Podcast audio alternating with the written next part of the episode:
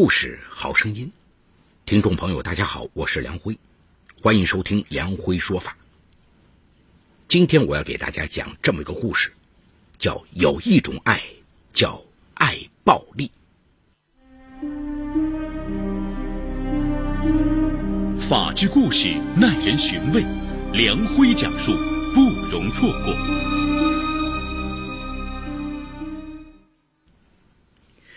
一九九八年八月十七号，河北唐山的高中毕业生展先东接到了一所大专学校的录取通知书。展先东看后默默不语，而他的父亲展明涛看到儿子的录取通知书后，大喝一声：“我不活了！”他跑进厨房，拿起菜刀就要抹脖子。展先东立即上前将父亲手中的刀夺了下来，并冲他吼道。你这样做给谁看呢？要不是你那么一记耳光，我肯定考上清华大学了。都怨你！展明涛无言以对。展明涛是一名老知青，当年他在东北插队期间，仍一直坚持学习。一九七七年，全国恢复高考，展明涛满怀信心的报名参考，却最终以两分之差名落孙山。返程后，他被安排到唐山市一家水泥厂上班。三十三岁的他，经人介绍认识了同样是返乡知青的女子王淑珍。婚后两年，他们迎来了儿子展先东的出生。对于儿子展先东，展明涛寄予厚望，倾尽心血。当时的收入不高。但为了让儿子长身体，展明涛居然用微薄的工资，经常到郊区，从农民那里买新鲜牛奶给儿子补身体。而夫妻俩却经常吃咸菜、啃馒头。每当有亲友劝他们两口子不要溺爱孩子时，展明涛都会反驳说：“我得让儿子有个好身体，长大以后考上清华，给老展家光宗耀祖。”背负着父亲未尽的愿望，小小年纪的展先东开始了与同龄小朋友不一样的童年。据展先东供述，自己刚记事时，父亲就教他识字写字，还教他背古诗词、做算术题。看着别的小朋友都出去玩，展先东的心痒痒的。一次，正在做算术题的他。看着邻居家的小孩洋洋在楼下玩，因为多看了几分钟，有些走神，被父亲发现后，屁股上马上挨了几巴掌。父亲边打边以不容置疑的口吻说：“在家里老老实实给我学习，你的目标是考上清华。”小小年纪的展先东自此明白，自己不能像其他小朋友一样随时可以出去玩。这让他万分沮丧。上小学后，展明涛给儿子定下规矩：每次考试成绩要保持在全班前三名。二年级下学期，他生了一场病，在家休养了半个多月。返校后，老师为缓解展先东紧张的情绪，让他参加了学生合唱团，这让他的精神愉悦了不少。可期末考试时，展先东的成绩略有下滑，排在全班第四。展明涛看到成绩单后，对儿子吼道：“我就知道你参加这个破合唱团落不着好。”为了让儿子集中精力学习，展明涛找到老师，执意让儿子退出了合唱团。此后，展先东的学习成绩虽然重返全班前三名，但脸上的笑容却日渐减少。由于精神长期高度紧张，他患上了严重的神经衰弱症，一晚最多能睡三四个小时。展明涛特意带儿子到医院去看心理医生，经诊断，医生认为展先东没有心理疾病，只是压力太大。医生建议展明涛不要给孩子太大的压力。回家后，展先东将情况告诉了母亲王淑珍和丈夫商量。别再没完没了的逼儿子了，行吗？展明涛生气的给了他一巴掌。要是儿子考不上清华，咱俩也别过了。坐在一旁的展先东吓得浑身发抖，他战战兢兢的对父亲说：“你别生气，我保证拼命学习，考上清华。”展明涛转怒为喜：“嗯，这才是我的好儿子。”不久，展明涛告诉展先东，他用书信的方式联系了天津一位心理医生。医生在回信中告诉展明涛，展先东的心理压力是因为对自己要求还不够严格，担心实现不了父亲预期的目标，所以医生在信中建议展先东务必对自己要求更严一点，一举考上清华，今后的人生道路就会变成坦途。说完，展明涛将医生的回信拿出来给儿子看。展先东看后将信将疑，但已习惯了父亲权威的他，只能将这种疑惑藏在内心。由于教育方式存在严重分歧，展先东念高二时，父母离婚了，失去了母亲这道护身符。展先东心悸之余，咬牙更加努力的学习，只希望早点考上清华。早日脱离父亲魔掌。高考前夕，展先东在一次模拟考试中考出了七百一十分的好成绩。展明涛获悉情况后欣慰不已，展先东也暗自舒了一口气。一九九八年七月六日晚上，展明涛为确保万无一失，又亲自买来语文与数学模拟试卷各一份。展先东在做数学试卷时，因审题不细。做错了一道几何题，展明涛发现后怒不可遏，狠狠地甩了儿子一巴掌。展先东捂住被父亲打得红肿的脸，任眼泪在眼眶里打转。那一记耳光严重影响了展先东的情绪，在接下来的考试中，展先东接连发挥失常。结果，原本在师生眼里铁定的清华苗子，只考了个普通大专。儿子的成绩离自己的期望相差十万八千里，展明涛的心在滴血，而展先东则怨恨父亲在临考前一夜还扇自己耳光，导致他发挥失常，父子之间由此种下了仇怨的种子。展明涛原本还想让儿子复读一年。再争取一下考清华的机会，但展先东说什么也不愿复读。而且展明涛当时所在的水泥厂效益不好，濒临倒闭，展明涛忙于寻找新的工作，无暇顾及到他，只好默认了现实。展先东满心以为自己上大学从此可以远离父亲，毕业参加工作后，父亲就更加管不着自己了。一九九八年十月国庆期间，学校放假，展先东打电话到家里，准备告诉父亲自己想和同学们一起出去玩，就不回唐山。谁知电话打通了没人接，既诧异又窃喜的展先东打点行装，正准备走出宿舍时，父亲展明涛突然出现在面前。展明涛一副要给儿子意外惊喜的表情，儿子。我来保定了，就住你们学校附近。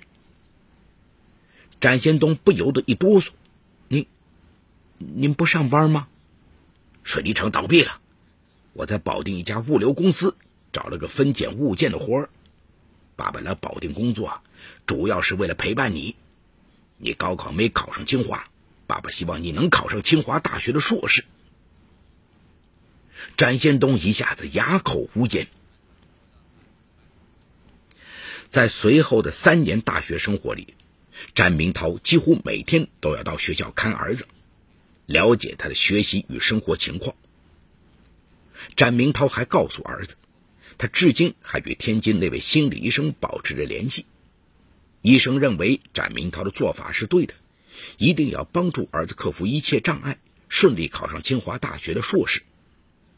展先东感觉父亲的这种爱像一张无形的大网，将他死死的罩住，令他不能自由的呼吸。这里有情与法的冲突，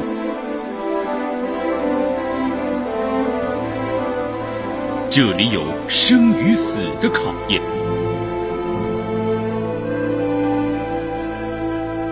这里有爱与恨的交织，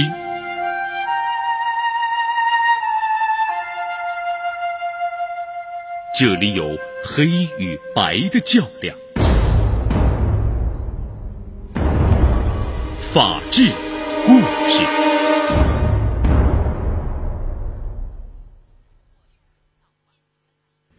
转眼间，三年大专生活就结束了。展先东按照父亲的旨意。参加了全国硕士研究生统考，由于根本没有用心思，考试成绩一塌糊涂。已年近花甲的展明涛看见儿子的考研成绩后，长叹一声，打起背包回了唐山。此后，展明涛经常借酒浇愁，展先东则应聘进了北京一家钢铁公司，成为该公司的一名技术工人。据展先东供述，参加工作后，他以为这一次父亲应该彻底放开对儿子的管束了。但令展先东沮丧的是，即使父子俩一个在唐山，一个在北京，父亲仍不放弃对儿子的严格管束。每次喝完酒后，展明涛都会给儿子打电话，先是讲述自己多年来舍弃一切培养儿子的不易，随后就是对儿子劈头盖脸的一顿痛骂。展先东只好接受父亲无休止的电话教育。在北京工作期间，展先东有过两段恋情，相继无疾而终。女友们觉得展先东没有主见，什么事都会下意识的说一句：“我爸不知道是否同意。”感觉他还是一个没有长大的孩子。二零一一年底，展先东回唐山过春节，因为公司办活动。需要员工提供一些家庭的老照片，展明涛当时出门了，展先东便独自在父亲房间里翻寻，在父亲床头最里边的一间小抽屉里，展先东发现一沓厚厚的信件。因父亲不在家，展先东壮着胆子翻看起来。这一看不打紧，展先东浑身的血都仿佛凝固了一样。那一封封由父亲发给心理医生的去信，居然和医生的回信一样，全都躺在父亲的抽屉里。尽管两种信件的笔迹略有不同，但展先东经仔细辨认后，还是看出两种信件全都是出自父亲一人之手。等展明涛回家后，展先东拿着信件，愤怒的要求父亲给出合理的解释。展明涛不以为然的承认，他就是那位天津的心理医生，之所以如此处心积虑，全都是为了儿子好。末了，展明涛反问展先东：“我为你付出我全部的爱，难道这有错吗？”展先东咬牙切齿地说：“可你的这种爱我承受不起，它令我窒息。”二零一二年春，展先东迎来了他的第三段感情。在老乡的介绍下，他与北京一家图书销售公司的女孩王倩相识相恋。经过一年多的接触，王倩提出要到他的家里看看，被阻拦了几次后，王倩对展先东说：“我知道你父母已离婚，你一直和父亲一起生活，但我很少听你提到你的父亲，你们父子俩的感情似乎不太好。”我认为，不管有什么矛盾，我们都应该孝顺自己的父母。对于一个对父母不孝的人，我不会和他在一起。无奈之下，展先东只得将他领回了家。刚进家门，就看见父亲正在屋里喝酒。见展先东带女朋友走到自己眼前，展明涛都没拿正眼看王倩，只是简单的说了一句：“姑娘，随便坐。”随后，展明涛借着酒劲胡乱的说：“姑娘，我儿子从小就聪明，我的目标是让他考清华。可他才考了一所三流大学，要是考上了清华，追他的女孩不多了去了。像你这种条件的，根本靠不上边儿。”见父亲的话越说越难听，展先东带着女朋友急忙离开了家。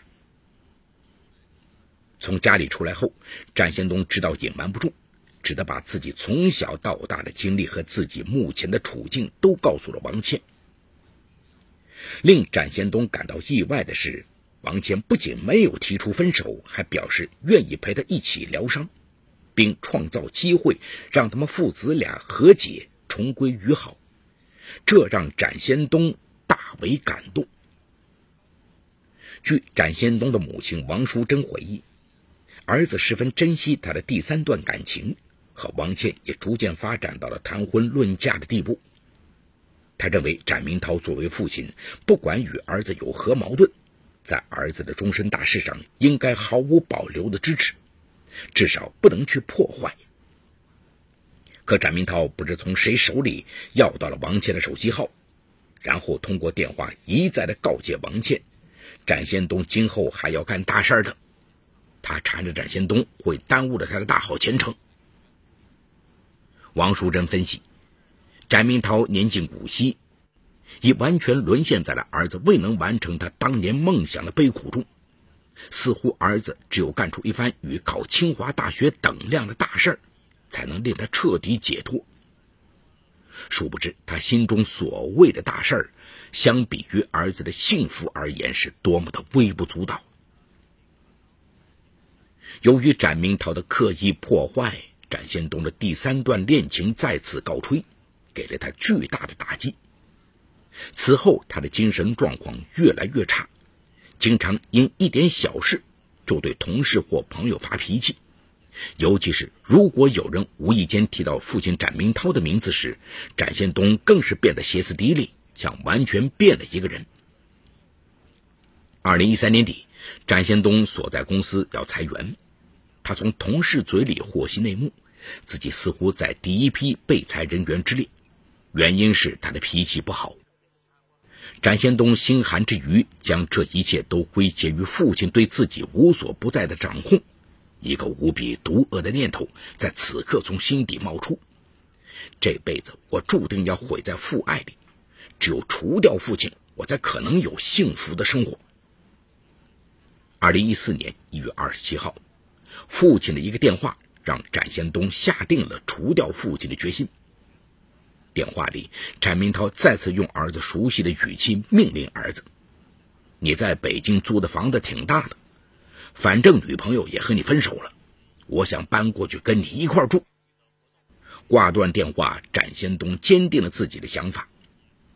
二十九号，他给父亲打去了电话：“我帮你把房间收拾好了，我明天去天津出差，咱俩在天津碰头，你顺便到天津转一转。”其实展先东早已想好，他想起以前出差曾到过天津市西青区，和该区几家小型代钢厂有业务联系，钢厂周边行人稀少，杂草丛生，比较方便下手。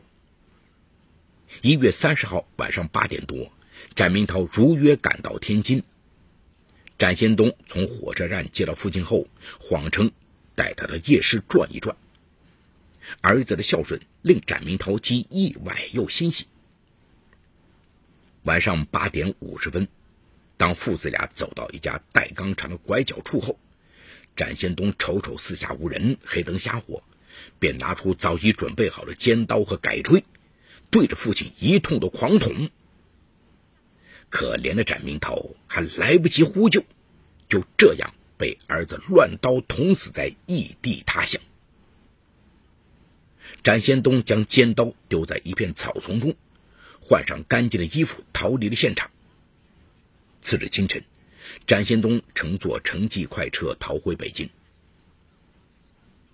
一月三十一号上午，路人发现躺在血泊中已经死亡的展明涛，赶紧报警。天津市西青区公安分局刑侦支队经过侦查，很快锁定嫌疑人为展先东。并于当日下午，在他位于北京密云区的出租房中将他抓获。面对民警的审讯，展先东对自己的罪行供认不讳。但负责审讯的民警发现，每当提到展明涛的名字，展先东便不由自主的浑身哆嗦，或高声叫喊，情绪完全不受控制。基于此，警方请来精神科专家高鑫教授。对展先东进行精神鉴定，确认他患有指向性精神分裂症。这种病只针对特定对象才会发作，其他情况下病人和正常人无异。专家分析，展先东患上此病应是最近两三年的事根源因是父亲长达数十年的父爱控制。须知，有一种爱名叫爱暴力。比起那些公开的暴力而言，爱暴力有时更可怕。二零一四年十二月底，天津市西青区人民检察院对展先东进行强制治疗。好，故事说到这儿就告一段落。故事中，高薪为实名。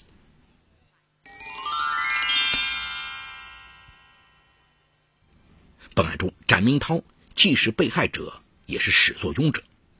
他对儿子展先东长达几十年的父爱控制，是这场悲剧产生的根源。他对儿子的期望是一种病态的控制，使原本也许可以很优秀的儿子，最终成为一个精神病患者，一个杀人凶手。虽说孩子是父母生育的延续，但同时孩子也是一个独立的个体，有着自己独立的性格与思想。一味的把自己的愿望强加在孩子的身上，不仅不会把孩子培养成才，反而会引起孩子激烈的反抗，使父母子女之间产生很深的隔膜，更不要说什么继承自己的志向。而故事中的展先东既是凶手，但在一定程度上，他也是受害者。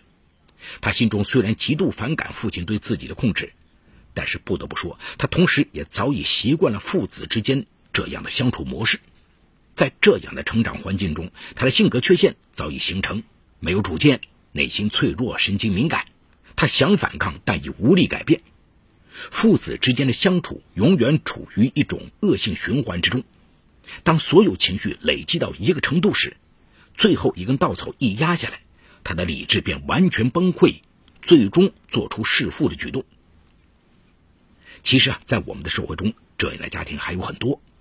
希望本案能够给我们一个警醒。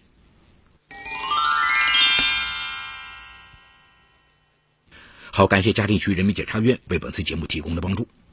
本次节目编辑主持梁辉，后期制作王。